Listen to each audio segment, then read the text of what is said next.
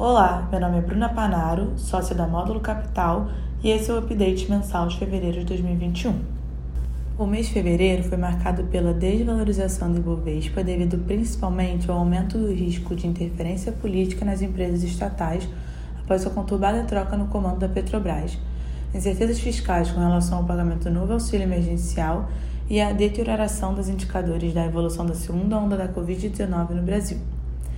Diante desses fatores, a Bolsa Brasileira fechou na contramão dos mercados globais, com destaque para as bolsas americanas que fecharam o mês com retornos positivos. Apesar do avanço da vacinação dos grupos de risco no país, com 8,8 milhões de doses já aplicadas e 3,2% da população já tendo recebido ao menos uma dose, o número de novos casos, internações e mortes segue piorando no Brasil. O sistema de saúde está chegando no seu limite em vários estados 17 capitais têm ocupação de UTIs acima dos 80%, e em São Paulo já existem filas.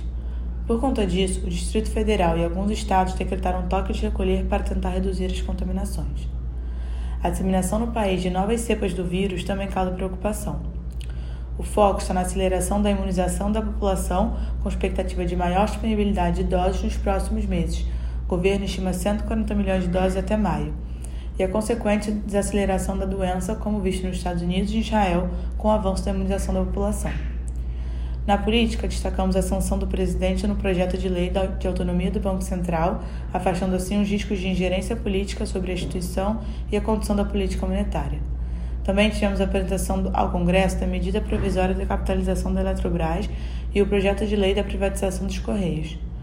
Negativamente, destacamos a forma como foi conduzida a troca de Roberto Castelo Branco, CEO da Petrobras, impactando diretamente o valor da empresa e demais estatais na Bolsa. O andamento da votação da PEC emergencial com a aprovação do novo auxílio emergencial e o andamento das reformas segue no radar dos investidores. Em portfólio e atribuição, no mês de fevereiro, as maiores contribuições vieram de tecnologia e telecomunicações, Mosaico, e commodities, Vale Gerdau, com mais 0,6% e mais 0,3%, respectivamente. Do lado dos detratores, consumo e varejo, via varejo Alpagatas, com contribuição de menos 1,6%, e utilidades públicas, Equatorial e Light, com menos 1,4%. No mês, realizamos algumas trocas intrasetoriais em commodities e varejo. No setor de shoppings, optamos por trocar BR Malls por Multiplan.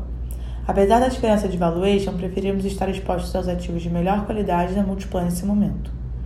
No setor de utilities, zeramos a nossa posição em Sanepar por discordarmos da condução do processo tarifário pelo poder concedente e pela agência reguladora. Por último, no setor de tecnologia, destacamos uma nova posição em Mosaico, empresa líder na originação de fluxo qualificado para sites de e-commerce e que se beneficiará do crescimento desse setor. Aproveitamos a oferta pública para montarmos nossa posição. Com isso, seguimos com uma exposição de aproximadamente 94%. Esse foi o update mensal de fevereiro de 2021. Muito obrigado e até a próxima!